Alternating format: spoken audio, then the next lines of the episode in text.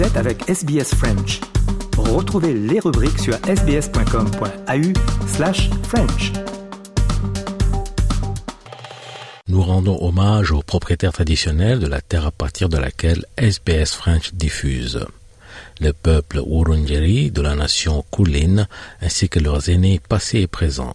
Nous rendons hommage également à toutes les tribus et clans aborigènes ainsi que les insulaires du détroit Torres auxquels nous diffusons.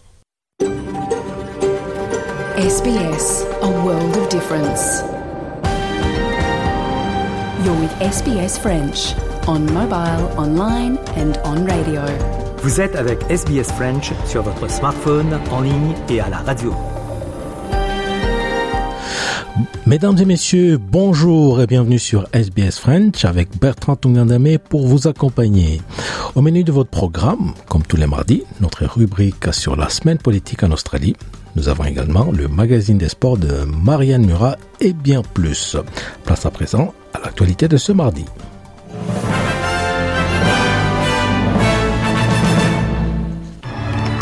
L'Australie annonce un renforcement de la force de frappe de sa flotte navale. Et l'Union européenne annonce une opération en mer Rouge pour sécuriser le transport maritime. Et l'une des plus grandes pannes d'électricité suscite une enquête sur la viabilité du réseau électrique au Victoria. La force navale australienne va être renforcée et verra sa flotte portée à plus de 20 navires de guerre dans le cadre d'un important remaniement de la défense du pays. Le ministre de la Défense, Richard Marles, devrait révéler le projet du gouvernement d'augmenter sa flotte des surfaces qui compte actuellement 11 navires de combat. Le nombre exact des navires de guerre n'a pas été confirmé, mais le ministre a donné quelques indices dans la version publique de l'avant-propos d'une étude sur la flotte des surfaces de la marine qui doit être publiée ce mardi. L'examen de la, flotte de surface fait suite à une enquête plus approfondie sur l'état de préparation des forces de défense australiennes à, révéler les, relever les défis futurs. L'enquête avait recommandé notamment le renforcement de la force de frappe de la marine australienne australienne. À la suite d'une éruption des violences tribales en Papouasie-Nouvelle-Guinée, qui a fait des dizaines de morts, le Premier ministre James Marape a conféré des pouvoirs supplémentaires à l'armée. Au moins 26 personnes ont été tuées dans la région des Highlands de la Papouasie-Nouvelle-Guinée, une région qui a connu une recrudescence des violences tribales ces dernières années. La police estime que les hommes qui ont été tués ont été abattus lors d'une embuscade alors qu'ils s'apprêtaient à attaquer une tribu rivale. Les autorités ont également déclaré que ces massacres pourraient être le plus important de l'histoire récente dans les Highlands. M. Marapé affirme que l'inquiétude suscitée par les événements dans la province d'Enga incite à octroyer plus de pouvoir à la police. Uh, police approach, especially in the face of uh, firepower. Uh, police uh, have, at the moment, are hesitant in terms of their own personal risk and safety. We're now looking in a cabinet paper that has been developed how best we could ring fence our police in, in operational areas like this with, with not just the physical firepower, but the legal protection for them to be engaged. This has been going on for some time. Les représentants palestiniens ont demandé au juge de la plus haute cour des Nations Unies de déclarer illégale l'occupation de leur territoire par Israël. Ces demandes ont été faites dans le cadre d'une semaine d'audience à la Cour internationale des justices à La Haye. L'Assemblée générale des Nations Unies a demandé un avis consultatif, donc non contraignant, sur l'occupation en 2022 plus de 50 États devraient présenter leurs arguments jusqu'au 26 février. Et le ministre palestinien des Affaires étrangères, Riyad al-Maliki, a déclaré qu'il espère que le processus en cours pourrait contribuer à une solution à deux États et à une paix durable. This ruling could help both Palestinians and Israelis to finally live side by side in peace, mutually, mutual security and dignity. Justice must rule.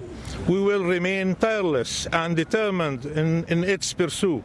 Palestine and the Palestinian people are not alone in this march for justice. La dernière vague de violence à Gaza, provoquée par les attaques du Hamas contre Israël le 7 octobre dernier, a compliqué le chemin vers la paix.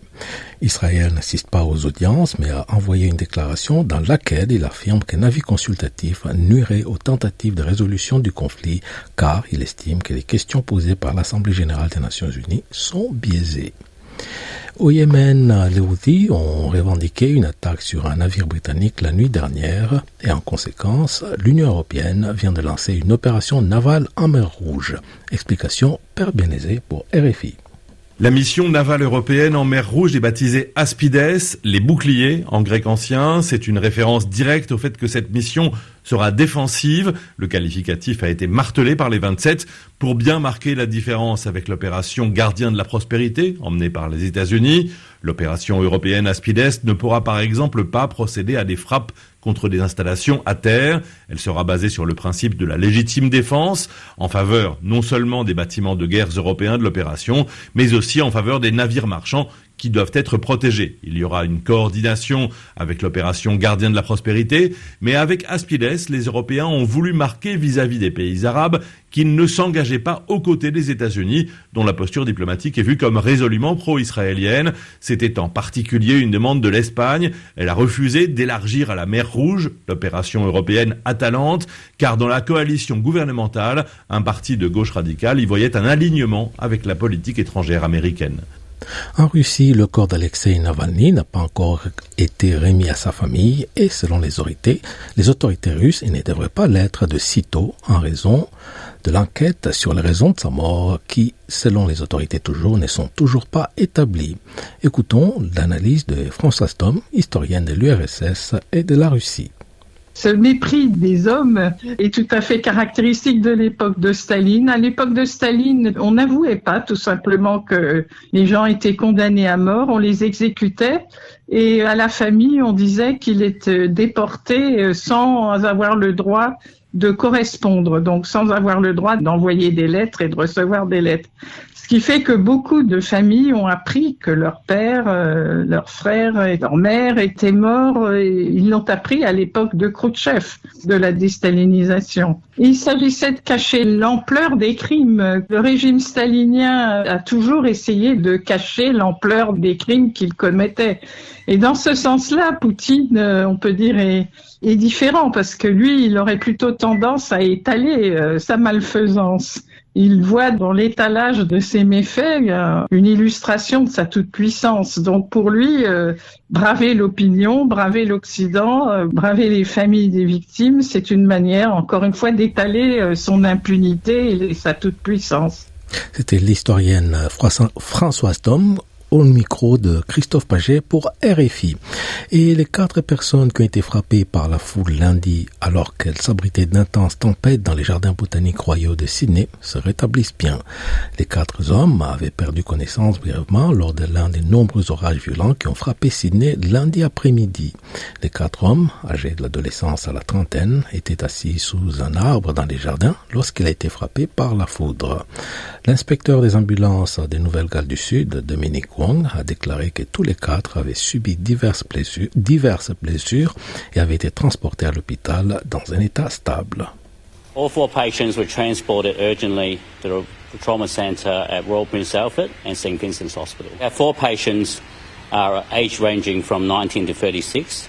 Uh, two male patients and two female patients uh, suffering from burns in their backs and limbs and also presenting with cardiac symptoms.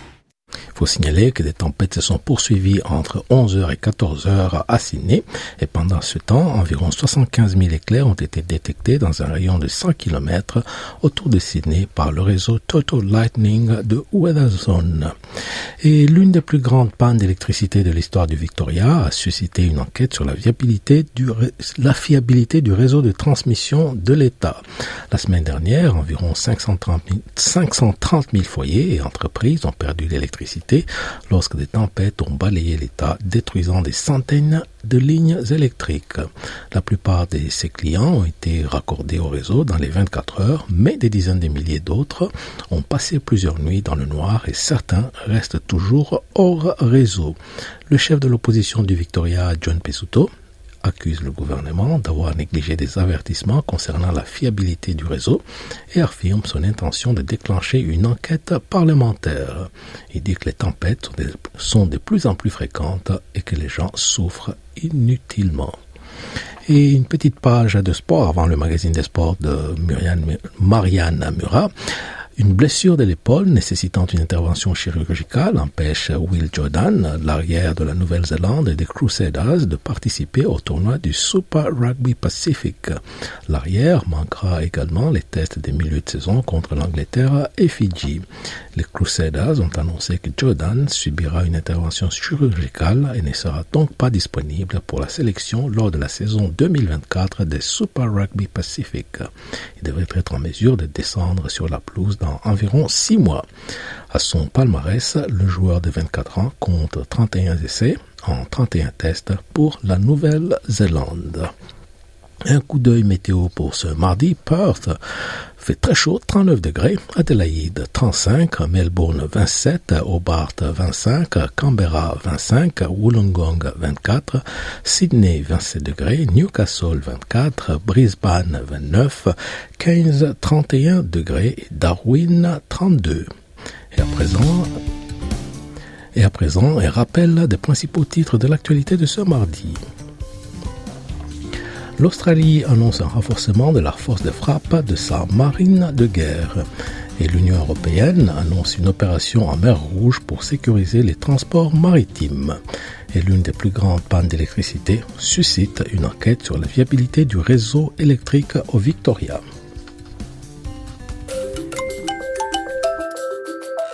Vous aimez le programme en français? Continuons la conversation sur notre page Facebook rejoignez notre page Facebook et partagez vos pensées. facebook.com slash sbsfrench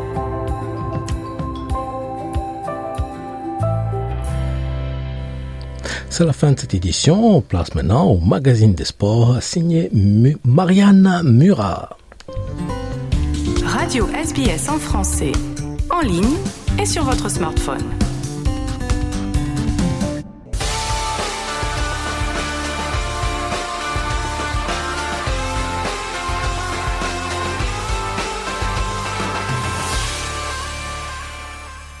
Le journal des sports de ce mardi 20 février 2024 et on commence avec cette déflagration qui a touché le monde du football ce week-end. Cette fois, c'est officiel, Kylian Mbappé va quitter le Paris Saint-Germain dès l'été 2024, été français, hein, c'est-à-dire d'ici 4 mois seulement.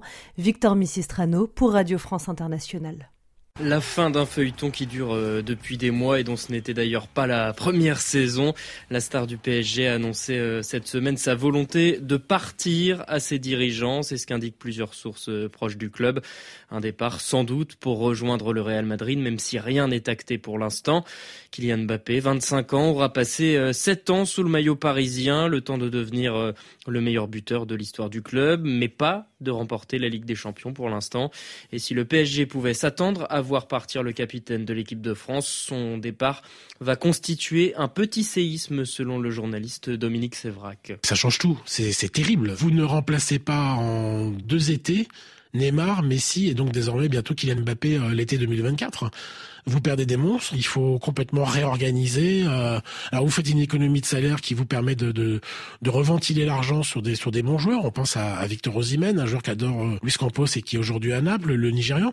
Et là, il faudra au moins deux ou trois joueurs pour faire oublier euh, Kylian Mbappé. Alors, le Real Madrid, ce n'est pas encore officiel, on vient de l'entendre, mais ça semble se rapprocher, c'est ce que nous explique Eric Mamrut. Et pour le quotidien sportif espagnol Marca, très proche du Real Madrid, Kylian Mbappé aurait même déjà signé son contrat. Ça durait cinq ans pour un salaire inférieur à celui qu'il touche au Paris Saint-Germain, mais qui serait tout de même le plus élevé de l'équipe madrilène, soit une somme estimée entre 15 et 20 millions d'euros nets par an. Kylian Mbappé qui, afin de compenser cette diminution, toucherait des primes très conséquentes. En football toujours, Ligue Europa et quatre clubs français au rendez-vous des 16e de finale. Bilan décevant après ces euh, matchs allés, deux défaites et deux nuls.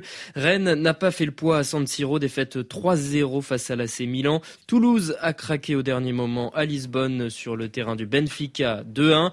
Pas de but au stade Bollard entre Lens et les Suisses de Fribourg 0 0. Et puis match nul aussi entre Marseille et le Shakhtar Donetsk de partout. L'OM a pourtant mené au score à deux reprises grâce au Gabonais Pierre-Emerick Aubameyang puis au Sénégalais Iliman Ndiaye. Tout reste à faire donc en vue de la qualification en huitième de finale. Rendez-vous jeudi pour les matchs retour. En Ligue 1, la fin de la 22e journée, Brest réduit à 10 et pourtant les Bretons ont fait chuter Marseille, un but à zéro. Baptiste Leduc. Le tonnerre de Brest a retenti jusque sur la Canebière. Ce dimanche, les Bretons ont logiquement battu l'Olympique de Marseille 1 à 0. Un succès maîtrisé même à 10 contre 11 après l'expulsion du buteur béninois Steve Mounier. Les joueurs d'Éric Roy sont désormais deuxième. Jamais on n'a vu Brest aussi haut. De là à rêver d'une qualification pour une Coupe d'Europe, en tout cas, ça trotte dans la tête du capitaine brestois Brendan Chardonnay. C'est beau, c'est beau ce qu'on a fait. Je pense qu'on fait une très grosse première mi-temps déjà, que ce soit dans l'intensité, dans l'engagement. On doit, je pense qu'on doit mettre un but déjà en première mi-temps. On redémarre très bien. Il y a ce carton rouge qui nous fait, qui nous fait un peu mal. On se dit que voilà, on se, on se met en bloc et il, va, il va nous en rester une voire deux. On en a eu deux ou trois. On a réussi à marquer à la fin, mais c'est vraiment, beau et je pense que c'est, largement mérité euh, ce soir. Déjà, on avait dit qu'à 38 points, le maintien était acquis. On a passé les 38. Bien sûr que maintenant, euh, on, va se, fixer d'autres, d'autres ambitions, de belles ambitions, euh, je pense. On va aller étape par étape, comme on le fait toujours. Mais c'est vrai que quand on est, deuxième, quand fin, fin février, on peut plus trop se cacher, on va dire. Conséquence directe ou non de cet échec, l'OM se sépare de son entraîneur, précision d'Amélie Beaucourt. Gennaro Gattuso n'est plus le bienvenu sur euh, le banc du Vélodrome, c'est le quotidien régional euh, La Provence qui l'annonce. L'entraîneur italien arrivé fin septembre dans la cité phocéenne n'a pas convaincu. L'OM n'a pas gagné un seul match en Ligue 1 depuis le mois de décembre, de piètres résultats qui ont fait stagner le club à la neuvième place du classement. Et le nom de son successeur potentiel circule déjà. Les dirigeants du club souhaiteraient voir sur le banc Christophe Galtier, une information du journal euh, L'équipe. Christophe Galtier qui a quitté le PSG l'année dernière pour le club qatarien d'Al-Douaï. Allez, on en revient au résultat de la 22e journée de Ligue 1. Lyon confirme son regain de forme avec sa victoire 1-0 contre l'OGC Nice, quatrième victoire consécutive toutes catégories confondues. Et de son côté, le PSG a conclu une semaine parfaite en s'imposant à Nantes. Avec un succès 2-0 comme en Ligue des Champions, c'est le 16e des Parisiens en championnat. Même remanié, même bousculé, le PSG a assuré l'essentiel avec une frappe déviée de Lucas Hernandez, puis un penalty de Kylian Mbappé entré dans la dernière demi-heure et désormais à 21 buts en Ligue 1. Même si tout n'a pas été parfait, le défenseur portugais Danilo Pereira retient l'absence de relâchement de son équipe. Pas du tout match facile. On sait déjà qu'après le champion, c'est toujours compliqué. Le physique, et, euh, mental aussi. On a fait le job, on a, gagné, on a, fait deux, buts. Premier mi-temps un peu, un peu difficile, un peu de manquance de vitesse. Oui, mais après, deuxième mi-temps, on a, on, a, changé quelque chose et là, c'était, c'était un peu mieux. Tous les joueurs ici, ils doivent être préparés pour jouer parce que le coach là, il donne beaucoup d'occasions à tout le monde et ça se voit à chaque match. Euh, ça, ça, se voit à cette match aussi. Il a tourné beaucoup. Euh, Kylian sur le banc, Kimi et Yusman. Normalement, ils sont titulaires et je pense qu'on est, on est tous au Rio pour ça aussi. Le reste des résultats, victoire de Lille sur Le Havre 3-0, de Lorient sur Strasbourg 3-1, de Rennes sur Clermont 3-1 également, 3-0 pour Montpellier face à Metz et match nul Reims lance un partout. Ce qui donne au classement général le PSG qui reste en tête, Brest qui grimpe à la deuxième place on le disait, Nice qui complète le podium devant Lille et Monaco et l'OM donc qui a chuté à la neuvième place.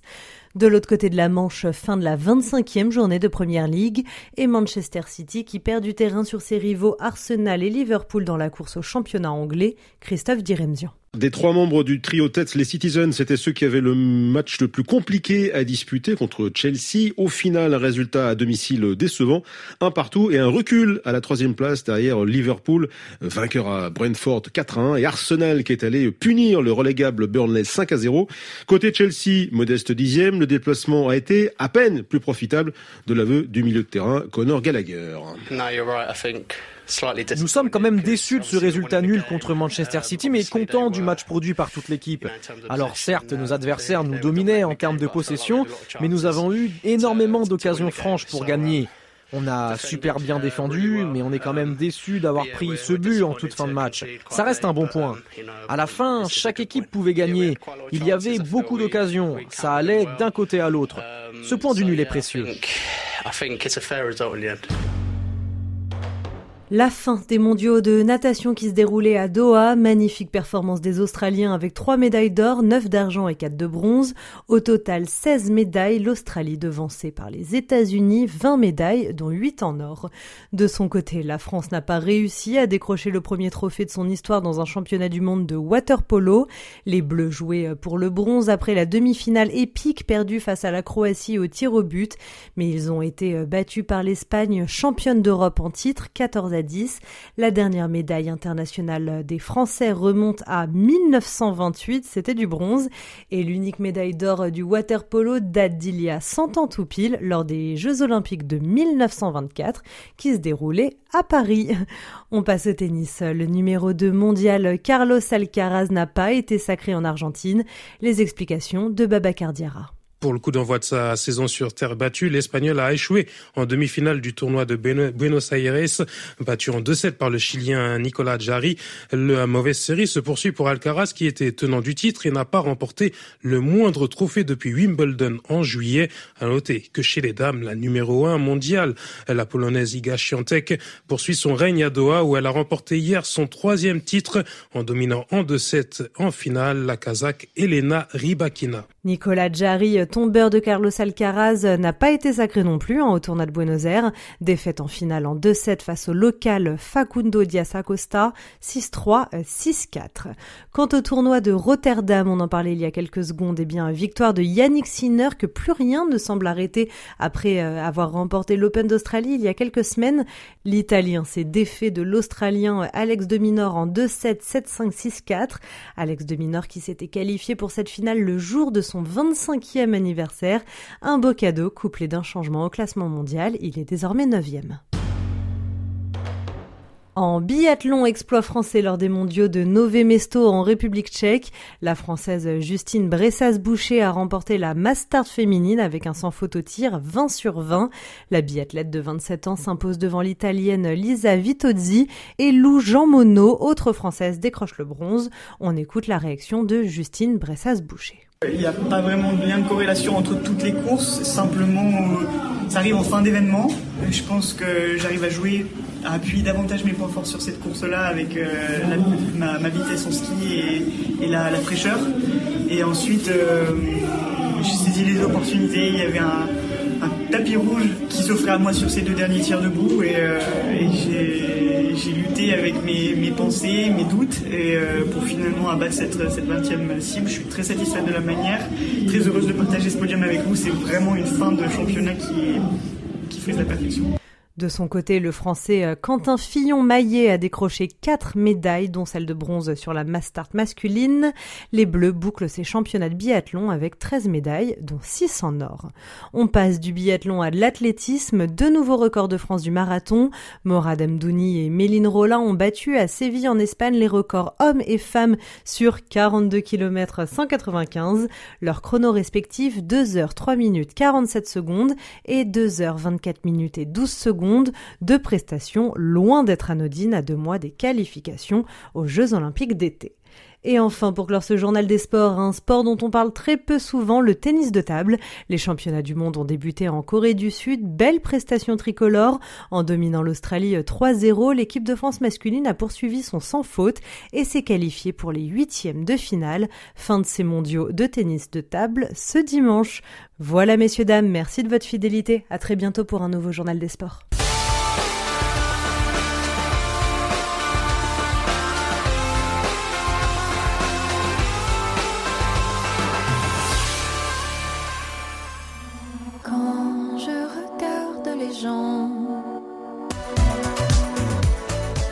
Et c'était Isée qui nous interprétait quand je regarde. Passons à présent à la semaine politique avec euh, Patricia Meunier, avec une grosse révélation, contamination de grande ampleur à l'amiante découverte à Sydney.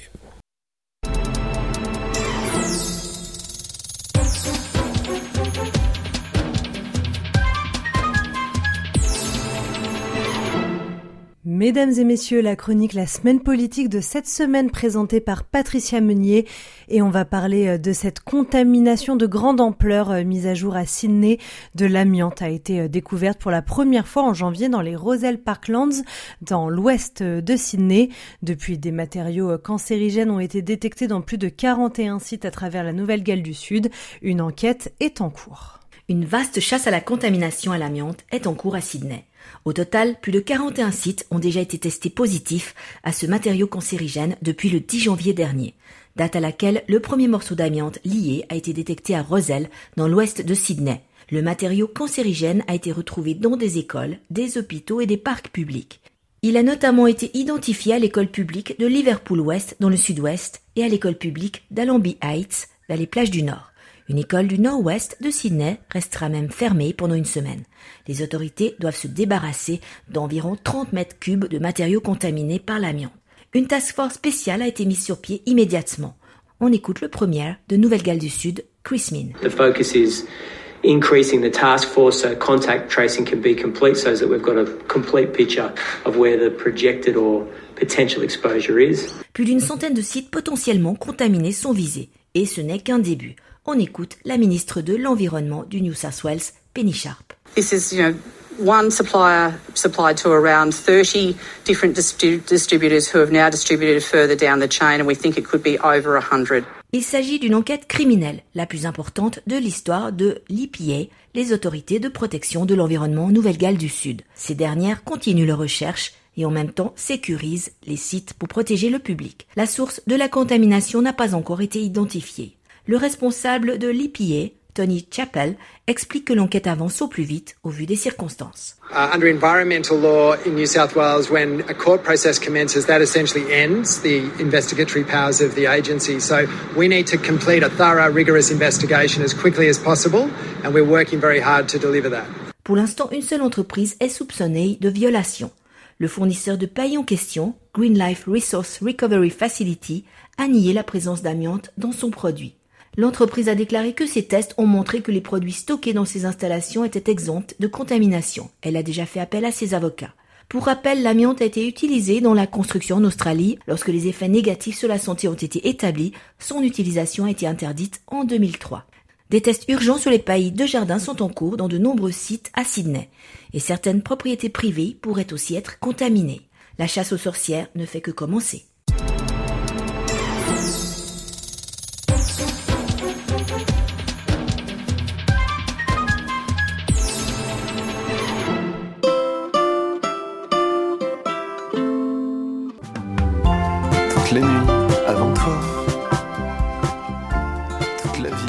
Et c'était euh, Friends of Mine par Vincent Delorme. À présent, une conversation avec un psychopédagogue qui va nous parler du droit des enfants au micro de Marianne Murat.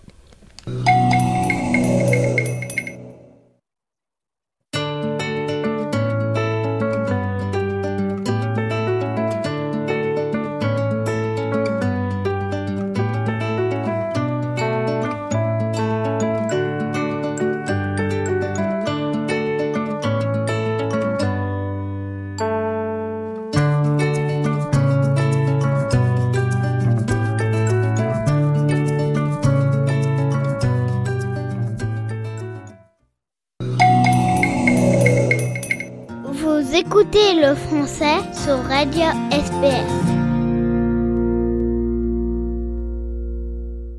Nous recevons sur les ondes de Radio SBS Jonathan Levy, psychopédagogue. Jonathan, vous avez euh, plusieurs métiers qui concernent tous les droits des enfants et notamment vous travaillez particulièrement sur euh, l'approche, sur la pédagogie des droits de l'enfant et vous avez lancé un programme euh, duquel vous êtes directeur, directeur pédagogique de Child's Rights in Action. merci beaucoup d'être avec nous aujourd'hui, Jonathan. Bonjour.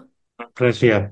Vous me disiez hors antenne que ça, c'est qu'une facette de tout ce que vous faites et vous avez l'air d'avoir euh, beaucoup de casquettes dans votre profession.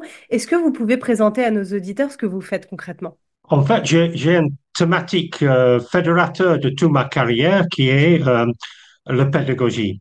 Donc, euh, autour de la pédagogie, je suis principalement formateur enseignant dans, dans la matière de la pédagogie dans trois secteurs d'activités. Donc, c'est l'éducation. Donc, je suis formateur des enseignants, principalement en primaire et maternelle. Je suis formateur et ça, c'est une grande partie de mon activité dans le secteur social. Donc, je forme des éducateurs de jeunes enfants, des éducateurs spécialisés, des assistantes sociales. Donc, vous savez qu'il y a beaucoup de monde qui travaille, beaucoup de différentes professions qui travaillent autour de l'enfance. Et donc, le cours de pédagogie est, est demandé pour ces, ces métiers-là. Et le troisième secteur, je dirais, c'est plutôt les ONG et les intergouvernementaux. Donc, je suis euh, consultant pour UNICEF. J'ai un peu euh, créé une approche particulière que j'appelle la pédagogie de le droit de l'enfant. Ça veut dire de combiner le droit de l'enfant à l'acte pédagogique car souvent le droit de l'enfant est vu d'un point de vue juridique et moi je vois d'un point de vue éducatif à comment les enfants eux-mêmes peuvent venir apprendre d'être les acteurs de leur propre droit en fait, travers des professionnels. Voilà, ça c'est un peu mon activité.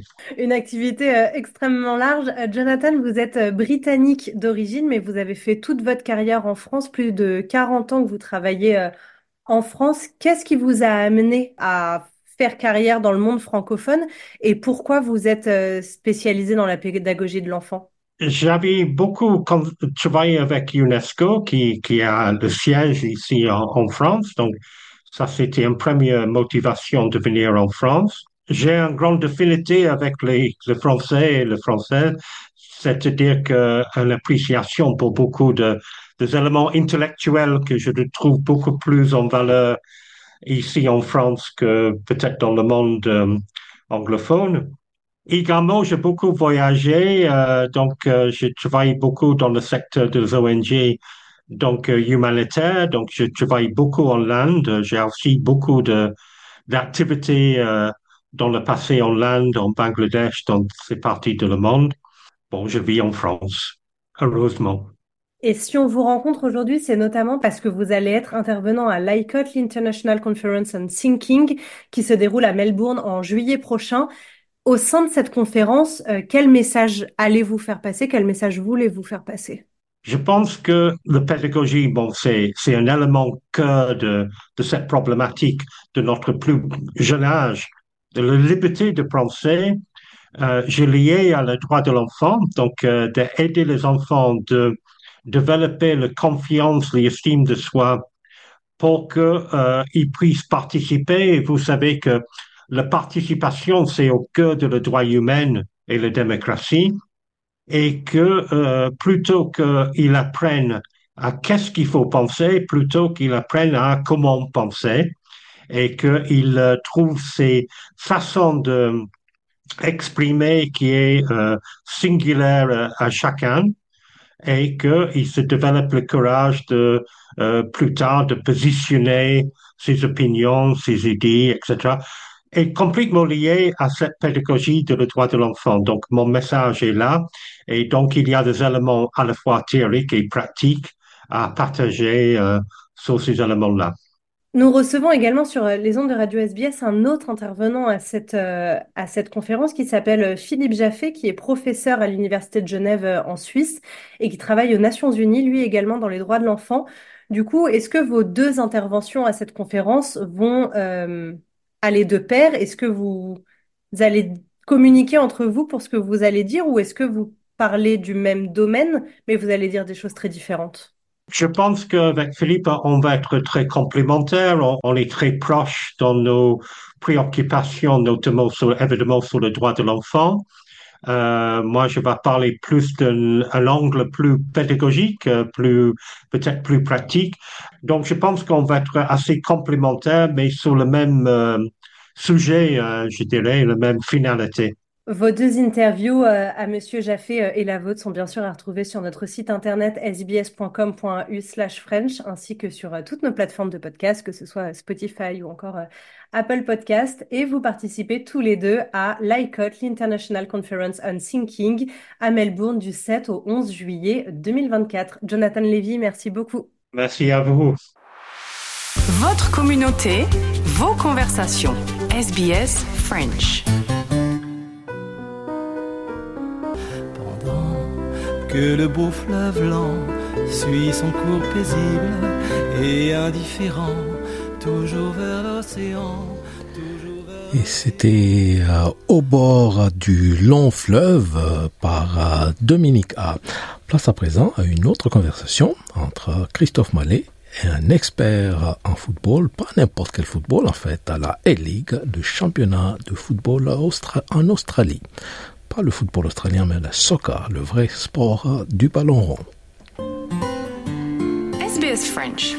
Mardi, jeudi, samedi et dimanche 13h ou à tout moment en ligne.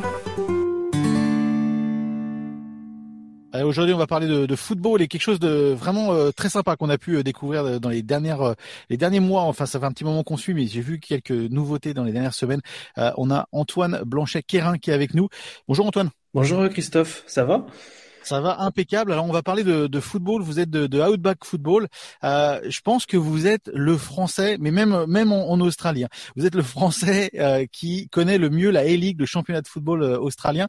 C'est un peu une passion pour vous. En tout cas, vous, avez dédié un compte Twitter et, pas mal d'informations qui filtrent à travers ce compte donc ce compte Twitter Outback Football. vous êtes un peu le Monsieur A-League du football. Pourtant, vous êtes basé en France. Ah, c'est ça. J'essaye de de représenter au mieux le, le, championnat australien et d'attirer euh, l'éveil en fait de, de suiveurs français qui pourraient se dire ah tiens là-bas ça, ça joue au football, c'est intéressant, il y a un développement, il y a toute une histoire aussi qui est très intéressante et mon idée c'est voilà, c'est d'amener les gens à, vers de nouvelles contrées, donc l'Australie, et leur dire qu'à travers le football, il y a tout un tas d'histoires qui peuvent être racontées. Et j'ai de la chance, c'est que cette année, il y a eu beaucoup de Français qui ont rejoint le championnat. Oui, tout à fait. Et on va parler du championnat, bien sûr, parce que la Ligue, c'est le championnat australien.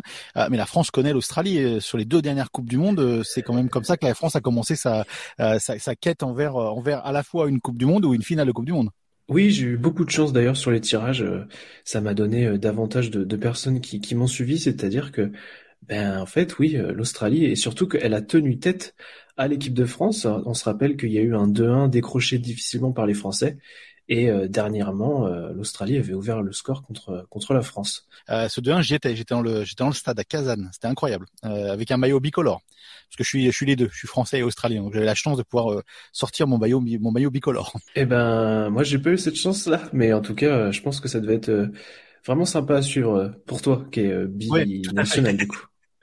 Euh, cette A-League, en fait, parlez, parlez-nous un petit peu de, de cette passion parce que il y a quand même pas mal de joueurs français, vous le dites, qui sont aujourd'hui euh, en A-League, mais il y en a pas mal qui sont passés aussi par la, la A-League. On pense euh, à, à, Ben Kalfala, il y a eu aussi Galas, par exemple, qui sont passés à, à Perth avec plus ou moins de succès. Hein, faut pas, faut pas se, se voiler la face, mais c'est une ligue qui qui attire encore quelques joueurs français. Oui, alors moi je suis arrivé après euh, Gala, je suis plutôt arrivé donc euh, sur le premier cité euh, Fight Ben Kalfala, j'ai eu la chance de de enfin de voir jouer Eric Baoteac et Jacques Fati qui était le premier français à m'accorder une interview. Et ce qui se passe en ce moment, moi qui puis qui peut échanger avec certains joueurs, c'est qu'il y a davantage de d'échanges entre la France et l'Australie. On peut penser à Denis Genro qui est parti à Toulouse. C'est qu'en fait Fight Ben Kalfala est devenu agent de joueur et en fait il permet en fait de euh, d'augmenter les relations euh, franco-australiennes. Donc on a vu euh, des joueurs comme Mohamed Touré quitter Adélaïde pour aller à Reims. C'était un joueur qui a pour agent Faïd Ben Kalfala. Et à l'inverse, il y a des agences françaises qui sont venues faire leur marché en France. donc du coup, on se retrouve avec, par exemple, trois joueurs français Wanderers de Sydney. D'accord, c'est quand même euh, ouais, c'est c'est impressionnant parce que bon, ok, on comprend qu'il y a le côté business hein, qui fait qui ça ça emmène les joueurs ici, mais euh, mais c'est une ligue qui est aussi un peu intéressante. C'est une ligue qui est un peu euh, qui est complètement différente. Où est-ce qu'on pourrait jauger à votre avis cette ligue? Est-ce que c'est de la bonne division 2 Est-ce que parce que bon, c'est clairement pas de la, de la, Ligue 1, c'est clairement pas au niveau de la première chip anglaise et faut pas se voiler la face. Hein. Mais ça serait où? Ce serait sur une Ligue 2 Ce serait ce serait où l'équivalent de la, la A-League? Eh ben, c'est une excellente question qui a toujours été très difficile à, bah, expliquer parce que c'est très difficile de comparer les, championnats. Mais maintenant, avec tous les systèmes de data, il y a des systèmes de, puissance d'équipe qui existent avec Opta, par exemple. Et euh, je me t'ai amusé à faire ça. Et ben, on peut comparer le championnat australien à peu près à la Ligue 2 française. Euh, certains clubs vont être plutôt en haut du tableau, d'autres plutôt vers le bas, puisque ben, forcément. Mais sinon, il y a une ligue qui s'approche énormément de la ligue australienne, c'est le championnat d'Écosse, qui est très ressemblant et d'ailleurs, on retrouve énormément de joueurs qui jouent qui font des transferts donc d'Australie vers l'Écosse parce que c'est un championnat qui est très similaire, qui est on va dire très physique aussi et donc euh, voilà, si on pourrait trouver une, une cousine européenne au championnat d'Australie, ce serait l'Écosse. D'accord. Qu'est-ce qui vous passionne vous dans cette A-League? Euh, Parce que c'est on sait qu'ici en Australie la A-League a eu plutôt ses hauts et ses bas en termes d'audience. Les stades sont pas forcément pleins. Euh, il y a y a pas forcément une il y a, y a d'autres sports hein, propriétaires. Il y a le, rugby ici, il y a le football australien plus sur Melbourne et dans le Victoria. Mais la A-League a un peu du mal à trouver ses marques en tout cas sur le sur le long terme. Mais vous par contre vous êtes passionné de ça. Alors pour la genèse de l'histoire, mon meilleur ami euh, a fan en fait du, Wellington Phoenix. Enfin, il, suivait un petit peu les des équipes un peu dans, dans le monde entier, et on avait commencé à, j'avais commencé à m'intéresser, et j'avais commencé à écrire sur divers blogs euh, sur internet, et c'est resté parce que j'ai trouvé euh, un intérêt. Et, j'avais trouvé tout de suite des gens pour me lire et me rendre et rendre mon travail intéressant, que ce soit par des, des Australiens qui apprenaient le français ou des Français qui étaient intéressés par le football en Australie. Et euh, c'est resté de fil en aiguille. Moi, j'ai eu de la chance parce que je suis arrivé dans une année euh, où euh, Sydney remportait la Ligue des Champions et ensuite l'Australie était championne d'Asie. Donc j'ai eu un très beau tremplin et ensuite ça s'est suivi par la Coupe du Monde, les deux Coupes du Monde d'ailleurs où la France et l'Australie ont été ensemble et aussi je pense que je suis arrivé dans une bonne décennie car j'ai eu la chance de suivre un développement qui est immense, euh, par exemple avec des nouvelles franchises. Il y a aussi euh, ben voilà, des développements sur les académies, euh, des joueurs qui ont fait des transferts intéressants en Europe. Et prochainement, il y a toute la nouvelle division qui va, qui est dans les papiers, donc qui est très intéressant à suivre, et dont en France, il y a des gens qui s'intéressent à ce, voilà, ce championnat, qui est même, qui est très très loin. Donc c'est toujours un plaisir d'en parler, même si je fais ça de, bénévolement. C'est, c'est pas du tout mon métier. Cette A-League en elle-même, vous parlez qu'il y a une deuxième division qui ou une deuxième division qui, qui, est un peu dans les papiers. C'est important quand même d'avoir un système de relégation et de promotion euh, parce que ça, ça revigorifie un peu la ligue en fait en elle-même. Alors, euh, mon avis là-dessus, c'est forcément ça se débat. Ça se débat. Ben, c'est alors ça se débat parce que je suis pas natif d'Australie, donc je peux pas donner du crédit à un système qui pour moi est, j'aime pas du tout le format fermé comme celui-ci. Moi, j'aime bien que les clubs montent et descendent, et puis ça permet au moins de pas avoir des des clubs qui, euh, voilà, peut-être euh, dix journées avant la fin n'ont plus rien à jouer, ne servent pas à grand chose. Donc l'idée d'une promotion et d'une relégation, pour moi, c'est forcément euh, ce qui a de mieux, parce que bah, d'un point de vue, c'est vrai que d'un point de vue français et même européen, euh, on ne voit pas l'intérêt d'une ligue fermée. Et on a bien vu qu'avec euh, la Ligue des Champions qui aurait voulu passer dans un système fermé, la levée de bouclier qui a été euh, mise en place par les supporters et les clubs pour dire non, non, mais c'est inadmissible, personne ne veut ça. Donc moi, je suis forcément très enthousiaste face à cette ouverture de championnat que j'espère le plus rapidement possible. D'accord. L'Australie, pour vous, c'est un pays, si on extrapole hein, simplement en dehors du football, vous êtes venu en Australie, est-ce que c'est un pays qui vous fait rêver? Est-ce qu'il y a un aspect culturel de l'Australie aussi dans, dans tout ça, dans cette passion pour, pour la A-League eh ben non, pas du tout. Je, pour être sincère, j'ai jamais eu d'intérêt particulier pour l'Australie en termes de, de, pays, mais je trouve que c'est très intéressant. En fait, avec le football, j'apprends bah, toute son histoire, par exemple les, les vagues d'émigration qui ont permis de, de, créer des clubs de football où les, les, les, les migrants européens, en fonction des, des années, euh, bah, se sont rassemblés dans, dans des clubs de, de football, euh, voilà, comme à Melbourne ou choses comme ça. Et donc du coup, c'est assez intéressant d'apprendre l'histoire de l'Australie. Par exemple, dernièrement, je sais qu'en avril, il y a le, le Anzac Day, et donc du coup, c'est de pousser un petit peu, se dire bah tiens, pourquoi, qu'est-ce qu'il fait, et d'en parler un peu sur mon, compte Twitter. Donc d'une part, j'apprends aux gens ce que c'est, et moi je j'étoffe ma culture. Après, euh, l'idée d'aller en Australie, forcément, bah, c'est un peu plus euh, intéressant pour moi puisque bah, si je pouvais participer euh, aux phases finales du, du championnat, ça pourrait être intéressant. Mais non, c'est pas prévu en tout cas dans un dans un futur proche. D'accord, faut vous trouver un bon sponsor pour vous, pour vous envoyer euh, jusqu'ici en fait. Ben oui, oui parce que c'est vrai que les prix des, des, des, des billets d'avion sont assez excessifs, mais bon, C'est un gros voyage. euh, comment vous voulez développer votre votre activité? Là aujourd'hui, vous parlez d'un compte Twitter. Est-ce que vous avez pour but d'avoir d'étoffer un petit peu ça, d'écrire, de, sortir peut-être une, une, une publication un peu plus un peu plus euh, euh, comment dire euh, tangible, euh, un blog, un site, comment comment vous pensez développer tout ça? Je pense que je suis passé avant j'avais mon nom de Twitter en fait était A League France mais en fait, j'étais, ce nom me restreignait trop. Par exemple, la Coupe du Monde féminine rentrait pas dedans. Euh, donc j'ai décidé d'appeler ça Outback Football. Donc j'avais déjà demandé à des Australiens si le terme Outback n'était pas connoté négativement parce que ça aurait pu faire euh, euh, mauvaise presse. Après, moi, j'exerce sur le site lucarneopposé.fr où j'écris tous mes billets et je pense rester là, même dans un futur proche et même à long terme, parce que le côté bénévole et rédacteur bénévole me permet de faire uniquement ce que j'aime. Je n'ai aucun je n'ai aucun, euh, on va dire, contrat à écrire tant d'articles par jour. Après, moi, mon objectif, c'est grâce, en fait, au, on va dire, au lien d'avant beaucoup plus fort entre l'Australie et la France euh, avec les divers transferts, c'est de parler plutôt des, jeunes qui sortent du lot parce que euh, les jeunes jouent au football en Australie euh, davantage que dans les autres sports. Donc il y a une génération qui arrive et qui va arriver, qui sera euh, d'autant plus talentueuse que ses aînés. Donc l'idée c'est surtout de suivre ces jeunes et de, s'ils arrivent euh, en transfert en France, leur dire bah voilà, moi j'ai vu tous ces matchs, je suis capable de, de te dire qu'il peut être intéressant ici, ici, ici, et que ses points faibles sont ici, ici, ici.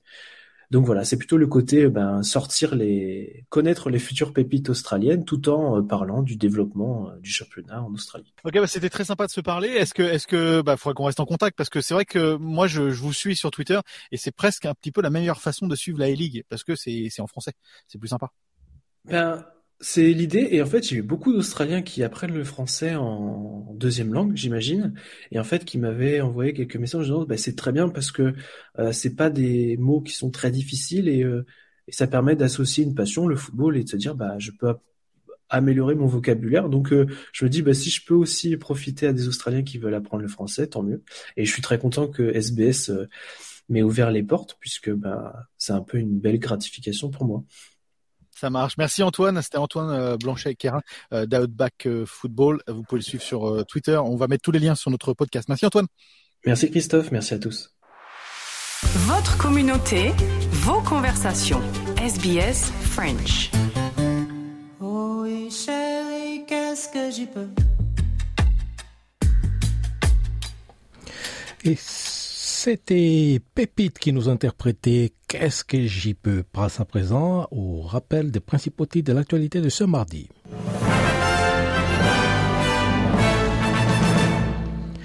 L'Australie va renforcer la force de frappe de sa marine de guerre et l'Union européenne annonce une opération en mer Rouge pour y sécuriser le transport maritime.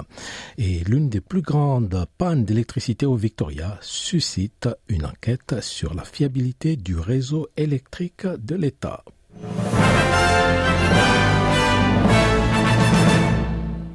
Voilà, notre programme touche bientôt à sa fin.